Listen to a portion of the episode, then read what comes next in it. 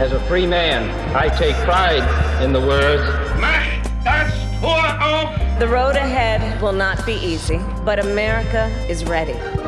Unter Freunden, der Talk aus der US-Botschaft in Berlin. That one day, tearing down that wall. Sie ist weg und das haben wir auch unseren amerikanischen Freunden und Partnern zu verdanken. Wir wählen die Freiheit. I have a dream. Hallo, ich bin Jesse Georgie und das ist Unter Freunden und ich freue mich heute sehr, weil wir eine ganz besondere Episode machen, nämlich zum Pride. Der Pride-Monat ist in den USA erst gerade zu Ende gegangen im Juni und wir sind jetzt heute Anfang Juli, am 11. Juli ganz konkret dabei und sprechen über den Pride in Deutschland, aber auch in den USA und ich freue mich über meine hochkarätigen Gäste, die dabei sind hier in Berlin. Eine sehr gute alte Freundin von mir, Musikerin, Aktivistin, Journalistin, Kolumnistin und es gibt noch viele andere Titel, die deinen Talenten entsprechen. Aisha Malonda, herzlich willkommen. Hi, danke für die Einladung. Ich freue mich. Und wir haben dabei unseren Pressesprecher ins B. Darf ich das sagen? Ich glaube schon, ja. Okay. Die Frage kommt danach. Andy Hellers aus dem Konsulat in Frankfurt und der ähm, zukünftig in Berlin alle Presseaktivitäten übernehmen wird. Herzlich willkommen. Dankeschön, ich freue mich, dass ich dabei sein darf. Dankeschön. Cool. Wir sprechen über den Pride. Es gibt viel zu besprechen. Es gibt viel Positives, viel, was man vielleicht auch kritisch durchaus sehen kann. Ich freue mich auf jeden Fall, dass wir das Ganze angehen. Meine Eingangsfrage wäre, was sind eure Eindrücke? Der Pride-Monat, wie gesagt, ist jetzt im Juni in den USA zu Ende gegangen. Ich glaube, dass es immer so ein globales Phänomen ist. Aishan, darf ich dich fragen, was du aus dem Pride entnimmst und worauf du dich freust oder was du antizipierst? Ich habe tatsächlich dieses Jahr relativ wenig am Pride-Monat partizipiert, so habe natürlich verschiedene Gigs gespielt, habe mich aber so ein bisschen aus so den in Deutschland dann doch sehr weißen Pride-Events dann rausgenommen. Das ist so mein Ding als Aktivistin, weil ich halt so immer jetzt auch so ein bisschen, ja, ein Gefühl dafür entwickle, dass halt irgendwie so die antirassistischen Kämpfe innerhalb der deutschen weißen Pride-Bewegung halt irgendwie nicht ja, vorkommen, irgendwie unsichtbar gemacht werden.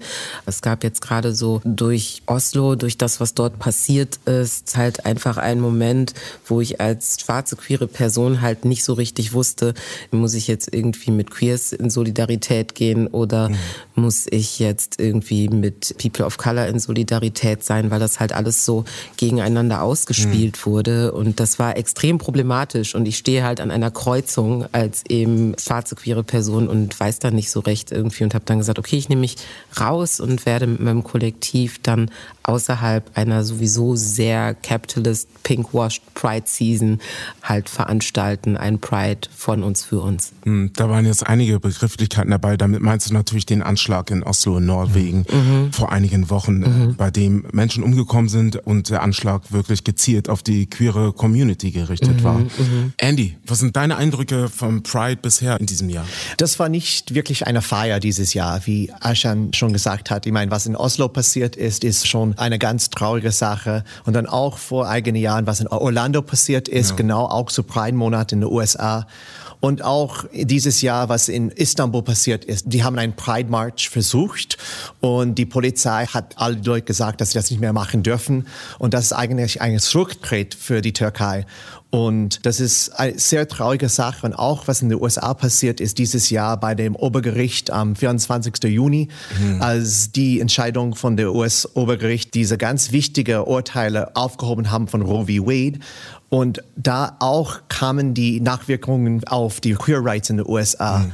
Weil der Richter Clarence Thomas hat ganz deutlich gesagt, dass die Obergericht auch die wesentlichen Präsenzfehler für ordnungsmäßige Verfahren überdenken soll. Mhm. Anschließend Lawrence wie Texas, mhm. die Entscheidung von 2003, das direkt für gleichgeschlechtliche Intimität, was innerhalb von einem Schlafzimmer passiert, mhm. ist Privatsache. Mhm. Und die Staat darf nicht innerhalb von einem Schlafzimmer gehen, wenn ich ja. das einfacher ausdrücken darf. Und dann auch die Entscheidung in 2005, die Obergefehl an Hajj-Entscheidung, der legalisiert die Gleichheit der Ehe. Ja. Und das ist ein sehr wichtiger Urteil, der mich sehr nah trifft, weil mhm. ich in 2019 verheiratet war und Ich denke, dass für jede Generation in dieser Rechte müssen immer so bleiben oder mehr werden. Mhm. Und wir dürfen dieses Zurücktreten nicht machen. Mhm. Und ich habe schon Angst für die Gleichheit der Ehe in den USA. Wir sind jetzt tatsächlich schon ziemlich äh, in die Themen hineingegangen, die ich äh, zu einem späteren Zeitpunkt besprechen wollte. Nein, das ist völlig in Ordnung. Es ist ja einfach auch wichtig. Ich denke natürlich, dass man den Pride, Aishan hat vom Pinkwashing gesprochen, also dass man versucht, das, was die queere Community ausmacht und was die queere Community bewegt, quasi sauber zu waschen, indem alles nur noch positiv und alles ist happy dargestellt wird. Und es ist es einfach nicht. Das ist nicht die Realität. Wir haben mehrere Anschläge in den letzten Jahren gehabt. Du hast erst von dem Pulse Nightclub mhm. gesprochen, wo ein großer Anschlag 2016 in den USA in Orlando stattgefunden hat. Ich würde trotzdem gerne noch einmal zurückgehen. Ihr habt jetzt von euren Eindrücken gesprochen, dass sie zum Beispiel, wie Ai schon gerade gesagt hat, die Eindrücke gar nicht richtig stattgefunden haben, weil so viel anstand und es einfach auch so eine Reizüberflutung an Eindrücken gab. Ich würde aber gerne noch mal zurückgehen zur Geschichte des mhm. Prides. Das heißt, zur Geschichte des Christopher Street Days, beziehungsweise dem, was damals in der Christopher Street passiert ist, mit den Riots, mit den Unruhen, die stattgefunden haben. Andy, hast du Lust, dazu ja, etwas zu erzählen? Das denke ich, dass das sehr wichtig zu äußern ist, ist, dass dieser Pride Month, der jetzt eine Feier ist, am Anfang war es kein Feier. Mhm. Es war wirklich ein Widerstand. Es war ein Protestakt, wo Leute in 1969 gesagt haben, ja, genug mit der Gewalt von mhm. der Polizei, der in New York passiert ist. Und die haben einen Widerstand gegen die Polizei gemacht.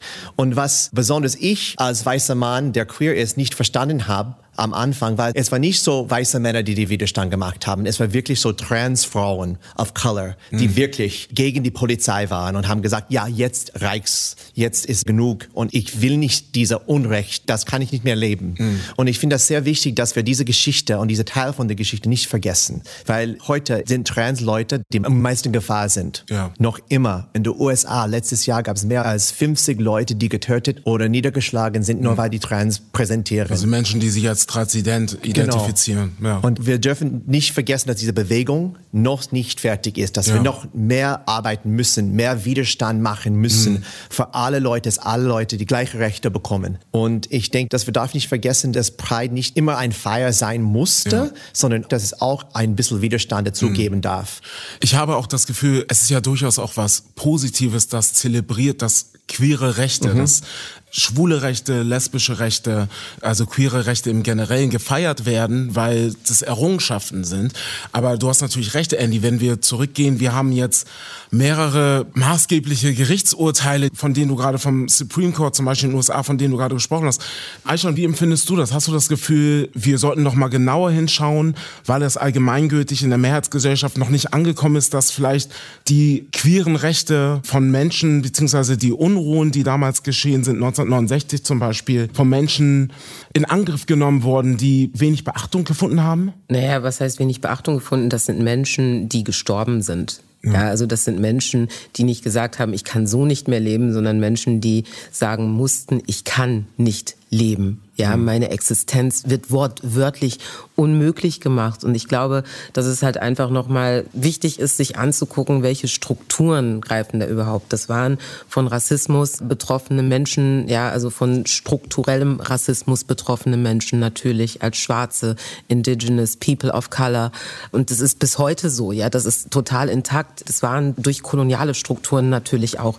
Ne? Das waren Menschen, die halt durch patriarchale, misogyne Strukturen ganz auch explizit transfeindliche Strukturen, mhm. die ebenfalls, again, es ist immer noch intakt. Und das waren halt eben auch Menschen, die durch den Kapitalismus halt negativ betroffen sind, weil das waren Menschen, die in der Illegalität gelebt haben. Das waren Leute, die nur als SexarbeiterInnen, wenn überhaupt, mhm. tätig sein konnten. Das ist ja das, was wir in der intersektionalen Theorie halt sagen, ist ja auch ein Konzept, das kommt aus den USA. Das hat die afroamerikanische Juristin Kimberly Crenshaw 1989 ja zum ersten Mal so festgestellt, ist ja, dass diese Systeme der Unterdrückung sich ja auch überkreuzen, wie an einer Kreuzung quasi, wenn unterschiedliche gesellschaftliche Kategorien halt wie Straßen sind, nehmen wir halt also an, Race und Geschlecht sind Straßen und auf diesen Straßen sind Autos unterwegs, mhm. also Rassismus und Sexismus und an der Kreuzung passiert ein Unfall. Mhm. Ja, dann steht im Epizentrum dieses Unfalls steht dann quasi die ja nicht männliche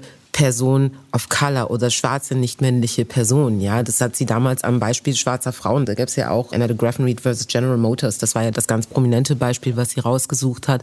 Und jetzt muss man sich ja vorstellen, das sind ja nicht einfach nur so irgendwelche Kreuzungen, sondern das, sind, das ist so komplex wie so U-Bahn-Netze. Und da überkreuzen sich ganz, ganz viele. Wir werden gesellschaftlich durch super viele Differenzlinien getrennt. Das ist so matrixhaft. Und da gibt es halt immer Leute, die halt am Rand der Gesellschaft leben, die halt unter ständiger, mehrfacher Marginalisierung halt im Status quo nicht leben können. Und das ist das Ding. Die Essenz von Pride, es ist immer noch Pride was a riot. Ja, und es ist immer noch so, es sollte halt so sein. Und Emanzipation bedeutet ja auch mehr, als dass man einfach nur Teil eines Status quo wird, weil der Status quo ist das Problem. Ja, also wenn wir jetzt über Ehe für alle zum Beispiel sprechen, dann sage ich jetzt zum Beispiel als eine queere Person, die überhaupt nicht mit, mit der Ehe irgendwie konform geht, ich will aber noch mehr. Ja, mhm. ich will auch, dass ich auch in meinen Polykonstruktionen, also in polyamorösen Konstruktionen irgendwie Anerkennung finde, in solchen Lebensgemeinschaften so.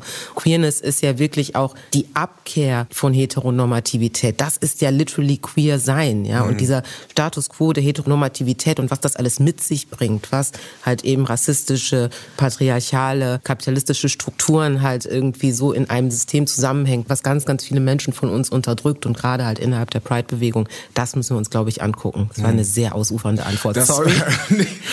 du hast das sehr, sehr gut verdeutlicht. Ich habe gerade Bilder im Kopf und es hat mir gerade sehr geholfen, das Ganze nochmal deutlich darzustellen. Vielen Vielen Dank dafür. Wir sind jetzt schon bei dem Thema marginalisierte Gruppen. Das heißt, wir als queere Community, wir sind ja nicht eins, sondern wir sind ja wirklich unterschiedlich, wir sind divers, wir könnten unterschiedlicher nicht sein.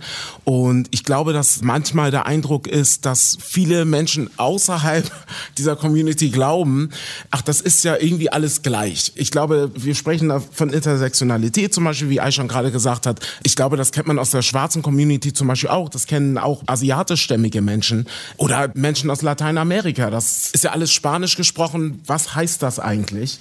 Aber ich würde gerne noch mal dazu kommen, wir haben jetzt kurz über die Geschichte gesprochen. Aisha, hast du einen Namen dazu? Ich frage mich, von welchen Personen sprichst du da zum Beispiel? Also jetzt so in Bezug auf Stonewall zum ja. Beispiel, da kann man ja ganz konkret ja. von Marsha P. Johnson mhm, sprechen, ja. schwarze Transperson oder Sylvia Rivera Transperson, die entweder vielleicht sich heute als Latinx oder halt vielleicht auch Indigenous bezeichnen würde. Das mhm. kann ich jetzt mhm. so historisch nicht so genau nachvollziehen, wie mhm. da die Relationen waren, aber es gibt natürlich auch Leute, die halt Vorarbeit geleistet haben, ja, seien das jetzt äh, James Baldwin, Angela Davis, mhm. Pauli Murray irgendwie, wenn wir jetzt so auf so schwarze feministische Kontexte nochmal zurückgehen, dann können wir so weit zurückgehen bis zu Sojourner Truth, die halt mhm. gesagt hat, so ain't I a woman und damit halt einfach schon mal den Grundstein dafür gelegt hat, was dann später halt zum Beispiel das Combahee River Collective halt in den 70ern diese schwarzen lesbischen SozialistInnen halt eben auch aufgegriffen haben, was Pauli Murray davor schon aufgegriffen hatte, mhm. was auch eine Transperson, eine Schwarze, so auch im Rahmen, die halt in der Bürgerrechtsbewegung halt auch gesagt gesagt hat, hey, wieso müssen jetzt Frauen irgendwie auf dem March on Washington auf einer anderen Straße irgendwie marschieren? Was passiert denn da? Gut befreundet mit Eleanor Roosevelt und Thurgood Marshall, by the way. Ähm, oder halt eben Audre Lorde zum Beispiel. Über ja. Audre Lorde sprechen wir ja gerade im Berliner Kontext ganz viel, weil ja. Audre Lorde halt auch so den Stein für die schwarze Bewegung hier ins Rollen gebracht hat. Mhm. Das ist insofern sehr spannend, weil wir, glaube ich, in Deutschland so den einzigartigen Zustand irgendwie haben, dass die schwarze Bewegung aus einem feministischen Impuls herausgekommen mhm. ist, nämlich, dass es nämlich mit, mit queeren schwarzen Frauen halt begonnen hat. Ja, interessant. Andy, noch einmal zu dir. Aha. Queere Community. Wenn wir über marginalisierte mhm. Gruppen, über Minderheiten sprechen in der queeren Community, wie empfindest du es für dich? Also, du bist ein Teil dieser Community mhm. hast du das Gefühl, dieses Ungleichbewusstsein, dass dann auch in der Community einige Menschen mehr Rechte haben, andere haben weniger Rechte, ist das für dich eine Begrifflichkeit? Was denkst du darüber? Es ist sehr wichtig für mich, dass wir für allen innerhalb der Community kämpfen, mhm. dass alle die gleichen Rechte bekommen, weil ich weiß schon, dass innerhalb von dieser marginalisierten Community Mhm. Ich bin noch immer ein weißer Mann. Und wenn Leute mich anschauen, die wissen genau, dass ich ein weißer Mann bin. Und wenn ich über Queer Rights rede, muss ich auch sagen, dass meine Stimme ist nur einer von vielen. Und ich muss immer helfen, dass das Tisch immer größer wird, dass mehr Stimmen dabei sein dürfen. Und nicht nur eine Stimme, dass jemand sagt, okay, der Andy, der ist gay, der ist dabei, wir haben die Stimme von der Queer Rights Movement. Das stimmt gar nicht. Mehrere Leute müssen dabei sein, mhm. weil meine Erfahrungen, meine Geschichte ist meine Erfahrung Erfahrungen und meine Geschichte. Und ich kann nur von meiner Realität erklären und sprechen. Und es ist immer wichtig zu denken, diese Diskussion ist nicht immer über Rechte, es ist schon von Rechte, aber es ist auch von die Würde, the mhm. dignity. Wenn Leute sagen, ja, diese Pronomen sind meine Pronomen, und Leute können das nicht verstehen, warum jemand sagt, dass ein Mann, der sich als Mann vorstellt und benutzt er, ihn und ihm, wenn diese Person als Frauen in die Welt ausschaut, mhm. Leute können nicht verstehen, warum sie diese Pronomen sehr wichtig sind. Eigentlich ist es egal, was die Gesellschaft denkt. Es ist, was diese Wörter zu dieser Person bedeutet. Und ich versuche immer zu verstehen, dass es ist immer von die Person, was wichtig ist wir müssen immer so mehrere Stimmen dabei haben und mehr Leute um den Tisch sitzen müssen, um das also inklusiv inklusiver sein. werden, okay. vielfältiger werden. Wirklich, dass wir zeigen, dass Queer ist eine sehr diverse Gruppe ja. und es gibt viele Leute, die nicht immer zugehört sind und es ist immer wichtig, dass die auch dabei sind. Mhm. Ja, ja, ich glaube, ich habe da was zu, zu sagen. Ja, gerne. Ich glaube halt einfach immer so, ne, also Pronomen sind auf jeden Fall wichtig, ja auch im Zuge einer wirklich auch emanzipatorischen Selbstbestimmungsdebatte. Andererseits ist es natürlich ein Privileg, wenn man sagen kann, so das einzige Problem, was ich halt habe, ist, dass meine Pronomen richtig sind. Mhm. Und damit will ich auch niemandem zu nahe treten. Aber es ist natürlich so, dass wir halt jetzt nicht irgendwie nur so in unseren kleineren Circles, wo wir hier so in Sicherheit sitzen mhm. und irgendwie chillen, chillen und einen niceen Tee zusammen trinken, sondern es ist natürlich auch schon so, dass wir auch ja viel darüber sprechen. Also wir haben so in so einem eurozentrischen Kontext zum Beispiel ja auch irgendwie so die Neigung, immer so mit dem Finger irgendwie so in andere Nationen reinzuzeigen und so zu sagen, wie zum Beispiel in über 70 Ländern ist Queersein ja immer noch verboten. Dann gucken wir uns die ILGA-Karte an.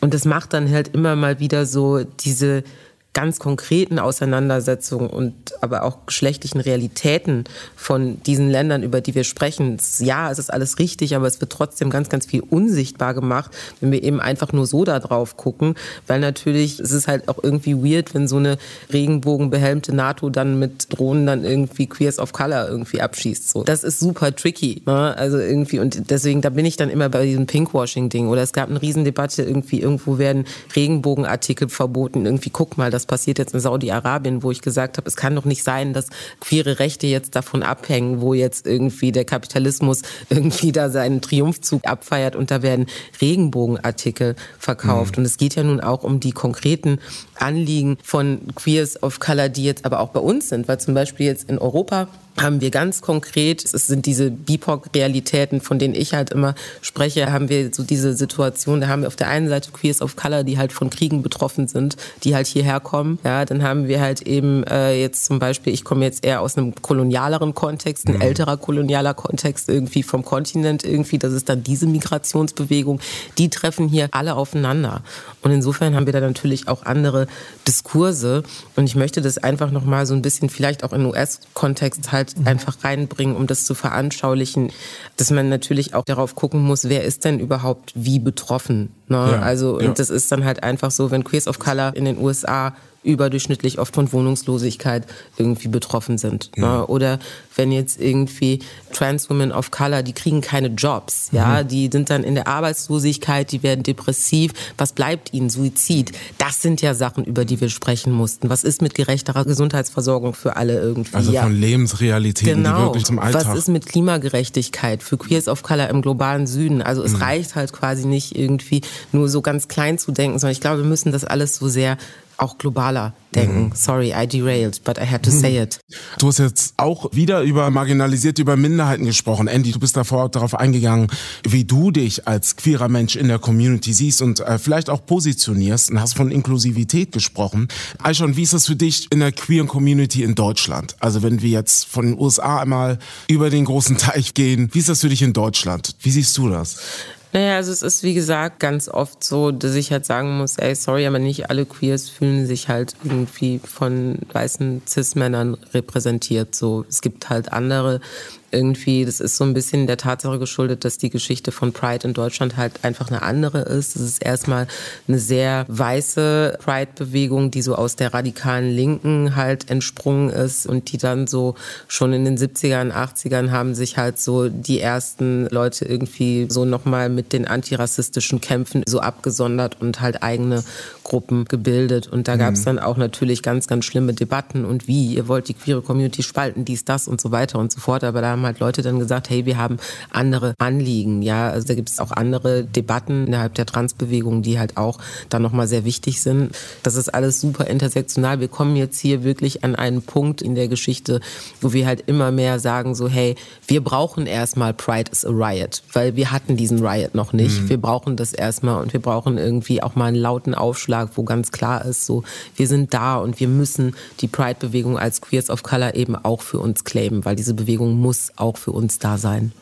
Interessant, interessant. Also wenn du sagst, wir sehen natürlich im historischen Kontext, wenn wir an Pride denken, denken wir natürlich an die Stonewall Riots. Wir haben das auch zu wenig erklärt. Also in der Christopher Street 1969 haben Unruhen stattgefunden in New York City, weil sich viele Menschen aus der queeren Community massiv gegängelt gefühlt haben von den Behörden, von der Polizei. Und das hat dann zu Unruhen geführt 1969. Und das ist quasi der Ursprung eines jeden CSDs weltweit, wenn man das so sagen kann. Und Aishan hat ja darüber gesprochen, dass das viele People of Color waren, dass es ursprünglich People of Color waren. Ich gehe nochmal zurück nach Deutschland, Aishan. Mhm. Hast du denn das Gefühl, dass aufgrund dessen, dass wir in Deutschland sofort in die USA schauen, wenn wir diesen Ursprung sehen, wenn wir über die Geschichte des Prides, des CSDs sprechen, hast du das Gefühl, dass da so ein bisschen die Tatsachen verwischt werden? Also ich finde, das ist so ein bisschen funny so, ne? Also wie gesagt, also eigentlich ist es nicht lustig, eigentlich ist es super tragisch. Wie gesagt, ich bin schwarz schwarz und queer und irgendwie sehe halt die politischen Bewegungen, die mich betreffen, die halt aus den USA kommen, halt äh, vor allem natürlich Auflehnung gegen die USA selber werden, die aber so ganz weird glorifiziert mhm. werden, wo ich, wo ich dann halt so sage, aber Moment mal, das sind ja Auflehnungen mhm. gegen das System. Ich frage mich dann ganz oft, ja, was ist mit dem Kontext hier? Was ist das, wogegen wir uns auflehnen? Manche In Sachen, Deutschland. genau, mhm. manche Sachen stimmen überein, andere vielleicht nicht. Ja, andere Sachen sind sind halt zum Beispiel sehr US-spezifisch. Mhm. Da gibt es auch so ganz, ganz viele sprachliche Sachen sicherlich, die halt übernommen werden, ob zum Guten oder Schlechten. Das muss man in der Geschichte einfach beobachten. Ich finde natürlich ein größeres Bewusstsein dafür, wo Pride in den USA herkommt, gut. Andererseits finde ich halt auch irgendwie anzugucken, wo kommt Pride hierher und was sind die Sachen, die wir hier geschichtlich einzuordnen haben und zu verhandeln. Da sehe ich sehr, sehr viele Leerstellen im deutschen mhm. Diskurs und halt eben so eine Romantisierung Romantisierung von auch Stonewall vielleicht, die ich halt irgendwie so ein bisschen kritisch angucke, weil ich so denke, ja, okay, und was ist jetzt mit, was ist jetzt mit ja. den Queers of Color hier? So, also irgendwie, wie werden wir damit unsichtbar gemacht? So, also das ist ganz weird. Es wird immer so alles so, so angeeignet und dann irgendwie weiß gewaschen und weiße Menschen bestimmen dann, wie mit der Erinnerung irgendwie umzugehen ist und Queers of Color sitzen hier und sagen, hey, wir haben eigene Lebensrealitäten. Was ist mit uns? So, also mhm. ich habe da immer ein relativ großes Fragezeichen im Kopf, Kopf, bin da auch noch nicht so ganz fertig mit. Okay, befindet sich selbst noch im Prozess. ja, nicht nur im Prozess, auch in Debatten. Ne? Also deswegen ja. hat sich ja das Kollektiv QTI BIPOC United letztes Jahr gegründet. Wir haben es halt versucht, diese Awareness innerhalb eines weißen Prides unterzubringen. Mhm. Das hat gut geklappt. Wir hatten, glaube ich, irgendwie 2000, 2500 Leute, die mitgelaufen sind, mhm. denen das sehr viel bedeutet hat und es wurde weitestgehend unsichtbar mhm. gemacht. Für den Kontext, das war im letzten Jahr, im 2021 mhm. in Berlin, mhm. ein alternativer Pride Pride, kann man das so sagen? Nee, das war tatsächlich im Rahmen der CSD Sterndemo. Es gab ja letztes okay. Jahr zwei große CSDs, hatten ja. wir halt eine Strecke, wo wir halt gesagt haben, nobody's free until everybody's free und mhm. halt gesagt haben, hey, Pride is a riot und das ist jetzt eine Straße, die gehen wir für uns, ja. ja. Da gehen jetzt schwarze Menschen, People of Color halt auf die Straße und erzählen von ihren queeren Realitäten. Das war für mhm. uns super, super wichtig mhm. und das hat sich der weiße CSD auch sehr gern angeeignet, ja. und dann aber auch so sich das dann schön vereint vereinnahmt und natürlich passiert dann trotzdem ganz, ganz viel Rassismus so hinter den Kulissen und deswegen haben wir halt dieses Jahr gesagt, so, ah ja, also sorry, keine weißen CSDs mehr, y'all are not ready for us. Die Frage, die ich mir gerade stelle, ist, wo geht es hin? Die will ich euch am Ende stellen. Wo geht es hin? Was ist der Weg heraus? Was ist der Weg zur Gemeinschaft? Dass man sich vielleicht auch die Hände reicht, also diplomatisch gesehen. Ich würde gerne noch mal zu Andy kommen. Andy, du bist Gliffer-Mitglied. Mhm. Kannst du uns kurz erklären, was Gliffer im auswärtigen, amerikanischen Auswärtigen Dienst bedeutet? Ja, und ich will auch was dazu sagen über dieses Thema das von Queer Rights. In der Regierung von der US-amerikanischen Regierung ist es nicht nur, dass Queer Rights der einzige Menschenrecht für für kämpfen. Mhm. Wir sind auch für Rechte der Minderheiten überall der Welt, für Frauenrechte und auch für Queerrechte und alles so, so alle Menschenrechte. Und das ist nur ein Teil von unserer Politik, dass wir sagen immer, dass alle Rechte, alle Leute, die in, in ein Land wohnen, haben das Gleichgerechtigkeit dort, ihr Full Self zu äußern und die brauchen die Schutz von ihren Regierungen. Ja. Es ist egal, ob die Frau queer, trans, Minderheiten sind, dass alle Leute, die sind gleich in ein Land. Mhm. Und das ist nur ein Teil von unserer Menschenrechtspolitik. Aber es ist für uns, und besonders bei Präsident Biden und bei Vizepräsidenten Harris, eine sehr wichtige Sache. Die mhm. äußern sich sehr oft bei diesem Thema. Ich glaube, dass Präsident Biden war der erste Präsident, der gesagt hat, Trans Rights sind Human Rights und Human Rights sind Trans Rights. Es ist so dieses Wortspiel, das die Hillary Clinton als Secretary of State gesagt hat, Queer Rights sind Human Rights, or excuse me, Gay Rights sind Human Rights and Human Rights are Gay Rights. Mhm. Um, und das ist auch sehr wichtig, dass wir stellen alle diese Rechte auf die gleiche Ebene. Mhm. Dass Menschenrechte ist Menschenrechte ist Menschenrechte. Und was ich so innerhalb von Außenministerium gemacht habe, ist, wir haben Glypha. Es ist Gays and Lesbians and Foreign Affairs Agency. So Diplomaten, die queer sind, die im Außendienst sind. Und die einzige Dinge, das wir versuchen, ist, wir enden die Diskriminierung von queer Diplomaten.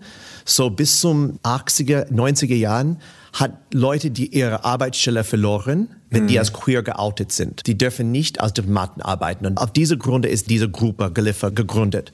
Worauf wir jetzt kämpfen und uns fokussieren, ist das auch, es klingt als eine ganz kleine Sache, aber es ist sehr, sehr wichtig, der mich auch schon getroffen hat, dass wir fördern diese Akkreditierung von gleichgeschlechtlicher Paaren überall in der Welt. Wenn ein Land sagt, dass die erkennen nicht eine Ehe zwischen zwei Männern, dann kriegt mein Mann keine diplomatische Akkreditierung zu kommen, wo ich wohne. Und das heißt, dass in mehreren Ländern ich kann nicht arbeiten. Und das ist eigentlich ganz schlimm für mich, weil ich sehr gerne Nahost gearbeitet habe. Und jetzt ist es schon schwer, eine Akkreditierung für meinen Mann zu bekommen. Weil ich eine gerne Form von Diskriminierung. Es ist eine, also. eine ganz deutliche Form von Diskriminierung, aber es ist nicht nur von der Regierung des Landes, es mm. ist mhm. auch vom State Department. Wenn die Botschaft dort, wenn die sagen, dass das unwichtig ist mm. und die sagen nicht zu der Regierung, ja, sie müssen alle Ehepaare akkreditieren, Mhm. Es ist egal, was Sie denken. Es ist von Vienna Conventions. Das ist auch ein Zeichen für mich, wie ernst meine Arbeitgeber mich als Diplomat nimmt. Mhm. Und wenn ich sage, dass dieses Thema unwichtig ist, dann heißt es auch, dass ich als Diplomat unwichtig bin. Ja. Und wenn das zu mir sagen, was sagen die zu Leuten, die trans sind? Das ist doch schlimmer und mhm. schwer. Glypher das, was sehr wichtig ist, ist, dass die Akkreditierung-Thema ist sehr, sehr wichtig und die neueste Ebene in dieser Diskussion für uns.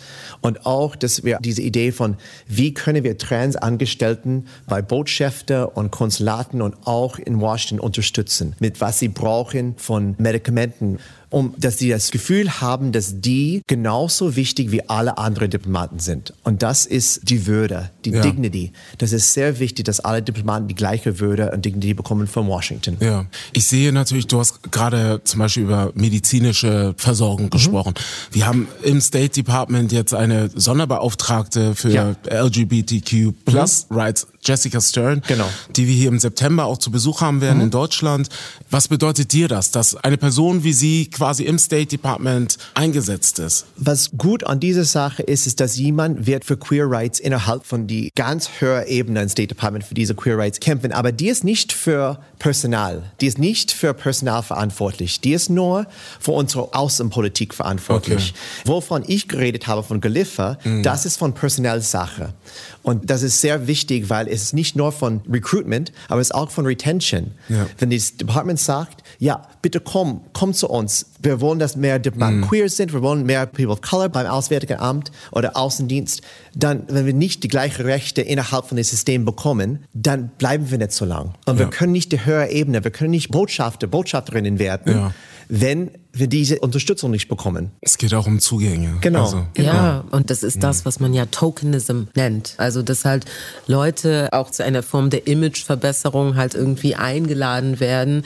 Aber die Partizipation, die Rechte dieser Menschen haben dann halt eben Grenzen. Ja, und diese Grenzen, die Zugänge werden eher verwehrt. Weißt du, wenn jetzt eine Trans Person of Color wouldn't have your job. Weißt du, das äh, wäre dann einfach nicht so. Die Zugänge sind, weil diese Personen dann nochmal anders betroffen sind. Die erlebt dann noch irgendwie Rassismus und Transfeindlichkeit und so. Das sind dann nochmal ganz andere Strukturen, die da greifen. Und trotzdem ist es natürlich so, dass auch in den privilegiertesten Kreisen dann Leute auftauchen und dann aber noch zu Token gemacht werden. Und das ist halt schlimm. Es ist, wie gesagt, queere Rechte sind halt überall in Gefahr. Es ist ein globales Problem.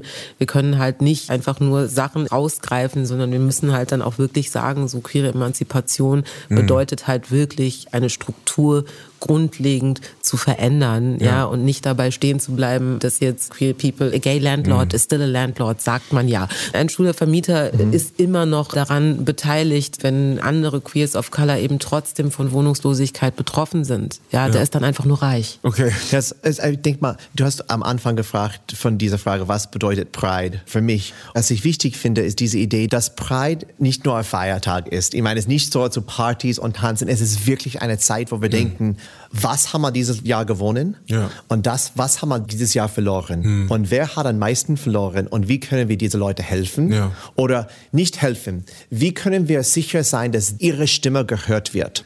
Wie können wir bestimmte Leute eine Plattform geben, dass Leute zu diesen Leuten zuhören müssen? Und das ist, was für Pride für mich bedeutet. Ja, du hast gerade meinen Ablauf über Bord geworfen, aber ich finde es sehr, sehr, sehr gut, wie wir es gemacht haben, weil wir alle für die Themen brennen und äh, leidenschaftlich gerne dafür arbeiten und auch aktiv sind im Aktivismus, genauso wie im State Department. Für mich war es super interessant, nochmal zu hören, ähm, dass es nicht nur darum geht, repräsentativ jemanden ähm, aufzustellen, sondern das, was du zum Beispiel mit Gliffer oder was Gliffer generell auch für jeden Einzelnen, für jede einzelne Mitarbeiterin tut.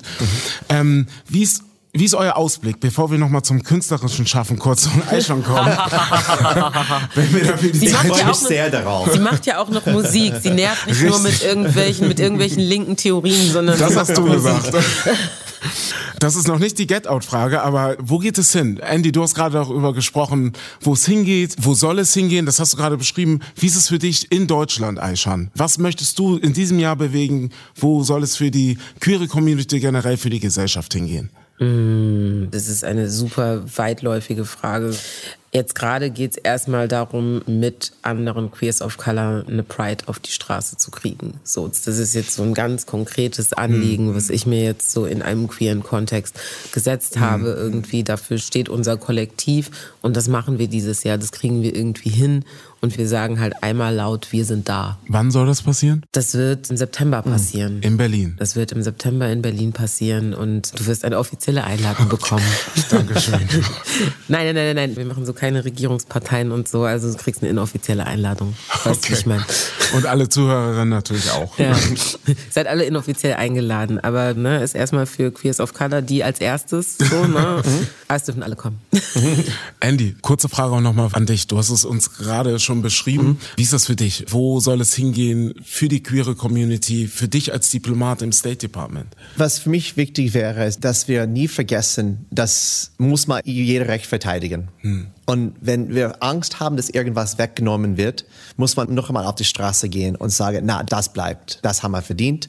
Wir sind Menschen. Und wie ich am Anfang gesagt habe, dieser Angriff an die Ehe für alle ist, obwohl es für Aishan nicht die wichtige Sache ist. Nein, nein, nein, nein, nein, nein, ich wollte das gar nicht. Ich wollte das gar Nein, nicht. ich weiß genau, was du gemeint hast. Eine, eine von den Dingen. Also Ja, ich verteidige das auch. Das ist aber nicht das Einzige, genau, was ich genau. verteidigen Nein, würde. nein, total, total. Nein, nein, ich war nur ein schlimmer Scherz. Shady. Ja, genau. A little bit of shade, the shade of it all.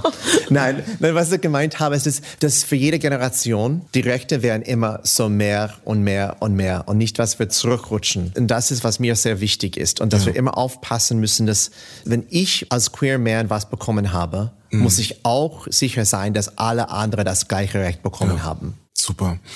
Vielen Dank. Ich, ich kann mich nur bei euch bedanken. Wir sind schon äh, definitiv über der Zeit. ähm, ich kann mich nur bedanken. Aishan, erzähl uns doch noch mal ganz kurz, was du so musikalisch, weil du Musikerin bist, noch so zu tun hast und machst? Naja, also dieses Jahr kommt ja mein erstes Album raus. Ja, es äh, trägt den klangvollen Titel Mein Herz ist ein dunkler Kontinent.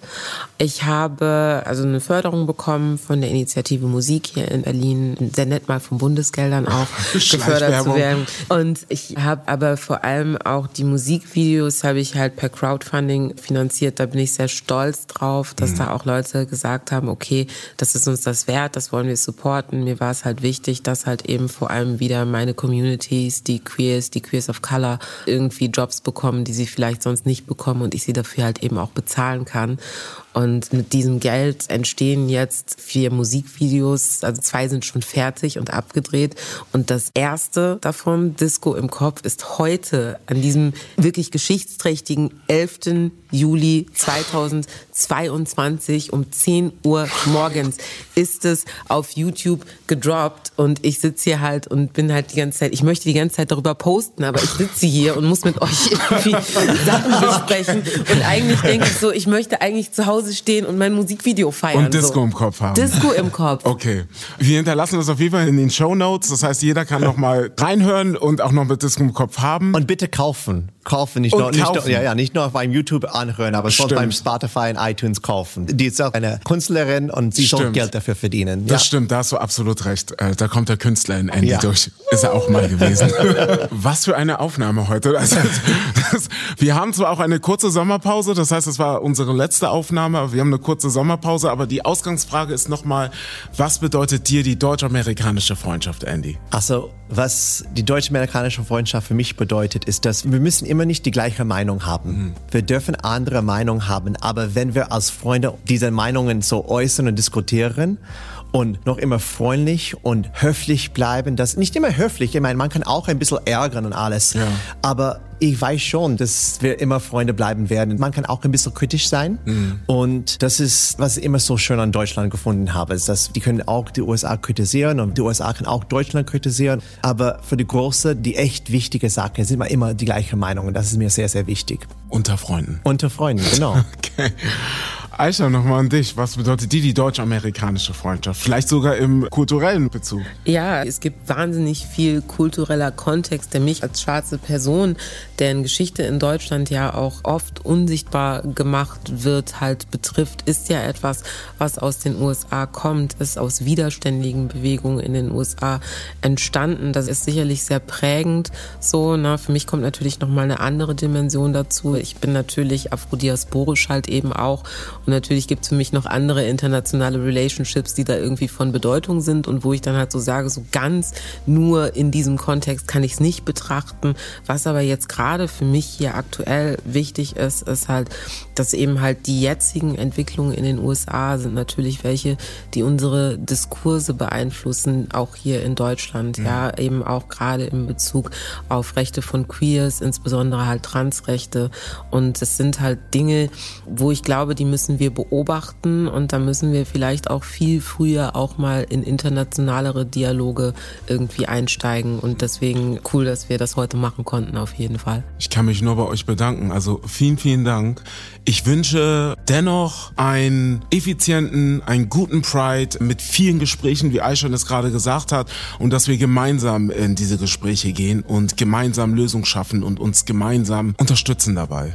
Das war unter Freunden der Podcast aus der US-Botschaft in Berlin und wir hören uns im September wieder. Unter Freunden, der Talk aus der US-Botschaft in Berlin. It's one small step for man. I have a dream.